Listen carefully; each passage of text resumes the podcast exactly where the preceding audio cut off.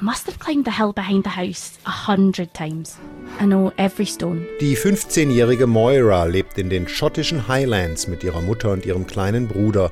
Sie ist ein Wildfang und kennt die Landschaft in- und auswendig. After that hill, there's another, and then another again.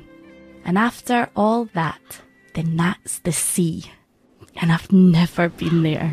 Aber das Meer hat sie noch nie gesehen. Deshalb macht sie sich auch sofort auf den Weg, als ihr Onkel Hamish ihr schreibt, dass sie ihn in seinem Leuchtturm besuchen solle.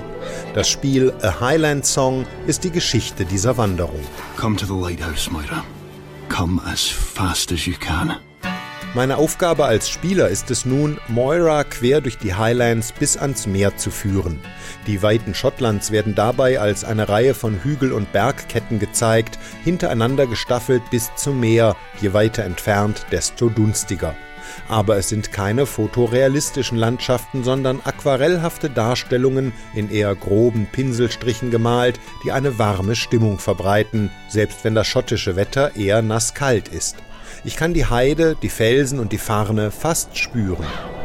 Jede der Bergketten kann man als Level verstehen, indem ich Moira nach rechts und links über die Hänge steuere, um den Durchgang zur nächsten Bergkette zu finden.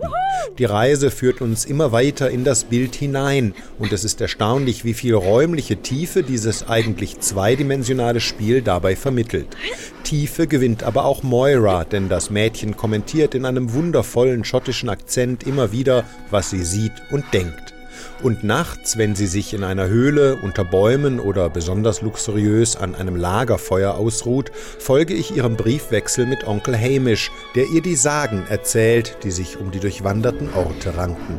They say the devil himself came to rest on the slopes of Erebor and Geel. But he got the spikes of his tail caught in a crack in the rock. Moiras Wanderung ist anstrengend. Die Tage vergehen, während ich einen Weg durch die Berge suche. Das Wetter ändert sich immer wieder, meist zum Schlechteren, und ich muss dann entscheiden, ob Moira sich einen Unterschlupf suchen soll, bis Regen oder Sturm nachlassen, was uns wertvolle Stunden kosten kann. Moira kann den Elementen auch trotzen, aber dadurch verliert sie Gesundheit. Allerdings lässt das Spiel Moira nie sterben. Schlimmstenfalls kommen wir zu spät zur Verabredung an Onkel Hamishs Leuchtturm. Es sind also nicht meine Entscheidungen, die den Reiz von A Highland Song ausmachen. Auch Laufen, Klettern und Springen sind keine große Herausforderung. Das Herz des Spiels ist vielmehr die kontemplative Erfahrung des Ortes, des Genius Loki. Die Geschichten und Mythen, die grünen Hänge und windumbrausten Gipfel, die verlassenen Cottages oder Minen auf Moiras Weg. In the crack where the devil lost the tip of his tail, the English found coal. Great dark seams of it. And they buried Scotsmen down there in return for the coal they took. It's an accursed place. Die zauberhaften Bilder verbinden sich perfekt mit dem stimmungsvollen, oft melancholischen Soundtrack. Moiras unerschrockener Charakter, die schottischen Legenden, die Onkel Hamish mit sonorer Stimme erzählt, die Wanderung durch die rauschöne Landschaft.